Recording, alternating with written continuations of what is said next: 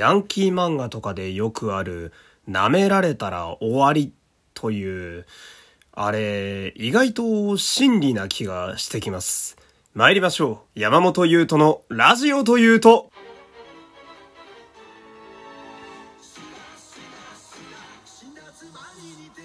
どうも皆様こんにちは。声優の山本優斗でございます。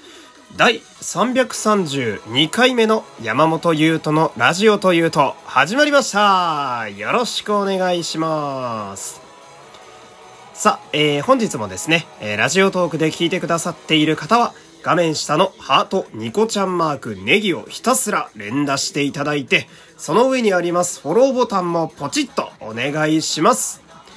この番組はラジオトークをキーステーションに Spotify、Amazon Music 等の各種ポッドキャストアプリでも配信中でございます。そして、えー、この番組では毎週火曜日の夜21時から生放送もやっています。えー、こちらも良ければね、えー、よろしくお願いします。えー、本日はですね、ゴールデンボンバーの、えー、死んだ妻に似ているという曲で、えー、番組がスタートしております。あのー、まあ、相変わらず歌詞が面白いんですよ、この曲。ほんで、なんだろう、ちょっと重めな感じのね、えー、死んだ妻に似ているという、なんかちょっと文学とかにありそうな、えー、タイトルなんですけどね。あの、意味深なタイトルの割にこう、ゴリゴリに上げていくアッパーチューンっていう まあ、この絶妙なね、えー、アンビバレンスがおもろいなって思う曲なんですけど、さて、ではですね、今日はこれがかかっているということはですよ、ちょっとお便りメインで、えー、10分喋ってみたいんですが、こちらまず読んでいきましょう。えー、ラジオネーム P さん。えー、ダメ人間な P です。すごいね。すごいスタートだね。もう暗闇から始まってるね。えー、最近発売とをしていまして、研修期間でございます。うむ。ですが、自分のネガティブさや消極的なせいで色々と手こずっています。うん。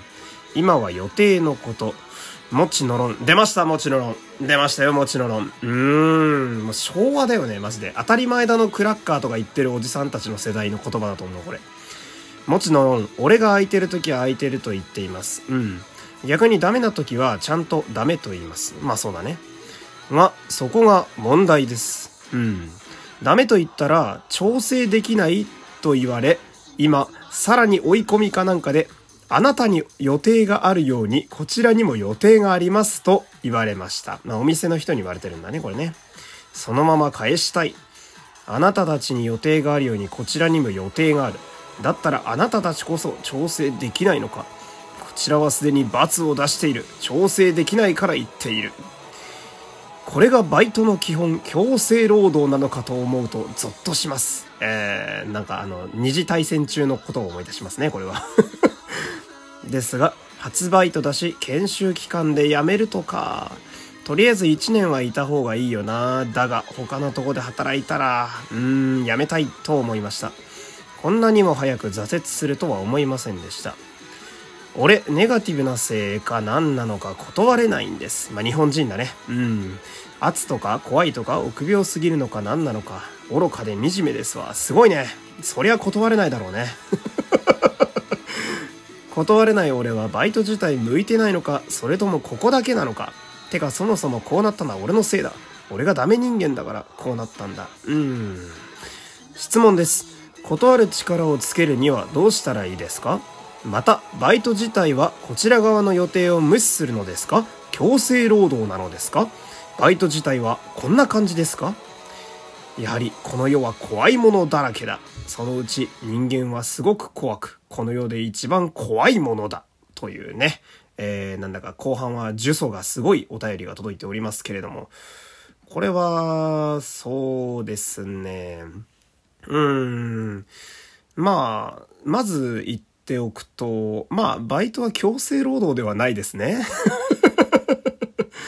まあね、いろんな理由があって皆さんバイトはされていると思いますが、まあ、私もね、えー、ゴリゴリバイトしてる側の人間ですけど、まあ、目的があってね、まあ、ほぼ大、大概金ですけど、まあ、人によっては、えー、まあ、社会を知るだとかね、そういう人もいれば、他にも自分の職業にね、将来のなりたいものにつながるからバイトするみたいな、まあ、ラジオ局でバイトしてる学生さんなんかはそうだったりしますよね、テレビ局とか。まあそういう方もいたりするんで、まあ強制ではないですね。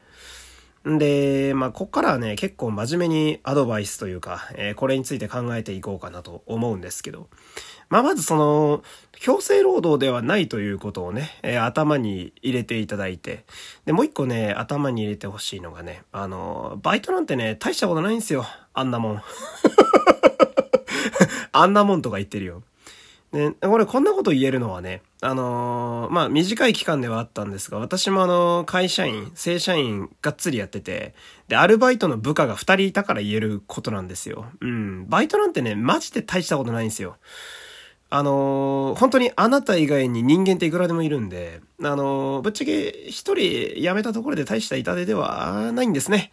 えー、このぐらい気楽に考えてから、ね、話を聞いてほしいんですけれども、まあ、まずこの予定がね、あの、罰出してんのに調整できないみたいに言ってくるやつ。いるよね、こういうやつ。おい、タコ、お前、俺のシフト表見てんのかバツって書いてあるだろ、クソてめえ、おい。どこ目つけてんだよ。バツって、バツってわかんない。あ、バツの下に、あの、俺の予定があるんで、ちょっとここは出られません。あの、欠勤という意味ではなくて、出勤そのものが不可能ですって下に注釈書かなきゃダメですか？すいません。僕の方が親切が足りませんでしたって言った方がいいかもしれないですね。えー、俺もいろんなクソバイトのことを思い出してきますね。この話を聞いてると。まあこれはね、まあ性格的にね、P さん難しいかもしんないけど、まあはっきり断る必要がありますね。で、そのためには、まあ何が必要かと言いますと、まあやっぱ舐められないこと、えー ね、あの、ルーキーズとかの世界みたいになってますが、舐められないことと、かつね、あの、やっぱ適度な距離感が必要ですね。うん。この、なんだろう、まあ、ちょっと冷たい話にはなるんですけど、バイト先の人間付き合いなんて正直プライベートでも何でもないんですよ。あの、ただただその場に偶然集まった人々が、た、ただただ、なぜか一緒に過ごさなきゃいけないという、まあそれはね、あの、お金を稼いだり、えバイトとして社会に出てる以上働かなきゃいけないので、職場の人間関係ってプライベートでも何でもないんだよね。うん。だから、プライベートに入ってくるのが意味わかんないし、俺から言われたら。その学校とかと似てるんすよ。あの、不可抗力で集められただけの人間たちなんで。やっぱ距離感ってすごく大事なんですよね。で、あのー、このプライベートをちゃんと自分のプライベートがあるんだよっていう思いと、適度な距離感、あのー、いや、あくまであなた方とは職場だけの付き合いですをちゃんと出しておくと、まあ、要はその喋り加減なオーラ的なものを出しておくと、まあ、舐められなくなるんで、え、帰れるよね、予定みたいなバカみたいなことをほざくやつは少なくなりますね。うん。私の場合だと、あの、まあ、意識してやってるつもりはないんですけど、基本はまあ、バイト先の人と飲んだりとかしないんですよ。で、これは別にバイト先の人が嫌いなわけではなくて、むしろね、好きな人の方が私は多いんですけど、ただそれとこれとは話が違うというね。だから10時から18時まで働く間、円満な関係でいたいだけであって、それ以降別に一緒に飲みに行きたいとか、そんなことはないんですよ。うん。いや、なんか、この後、あの、ご飯食べに行くって聞かれたら、まあ、空いてればいいですねってなるけど、ほぼ行かないんですよね、私の場合。で、こういう対応をしていると、あの、あいつどうせ誘っても来ねえからいいやっていう風になるんですよ。まあ私的には結構ありがたいんですよね、これが。バイト先に関してはね。あの、声優仲間とかは別よ。もう誘ってくれ誘ってくれの一点張りだけど。なので、そう、あの、ある程度の距離感を考えることが必要ですね。うん。でね、えっ、と、後半のこの研修期間だからな、1年はやった方がいいかな、みたいな部分なんですけど、あのー、バイトなんてね、あのー、無理ならやめちゃえばいいんですよ。うん。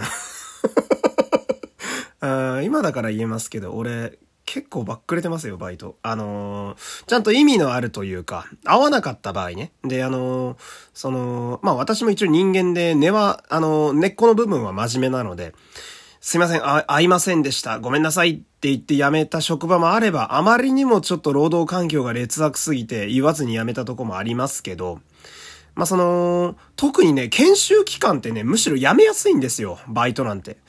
だって研修期間って、まあ、ゲームで言うならば、そうだな、まあ、体験版みたいなもんですよ。だって、今だと Nintendo Switch とかね、PS5 で体験版だけ遊べたりしますけど、体験版が面白くないのに製品版買うやつっていないでしょ多分。よっぽど好きな人じゃないと、製品版までいかないと思うんですよ。このゲーム面白いな、じゃあ買うかになるじゃないですか。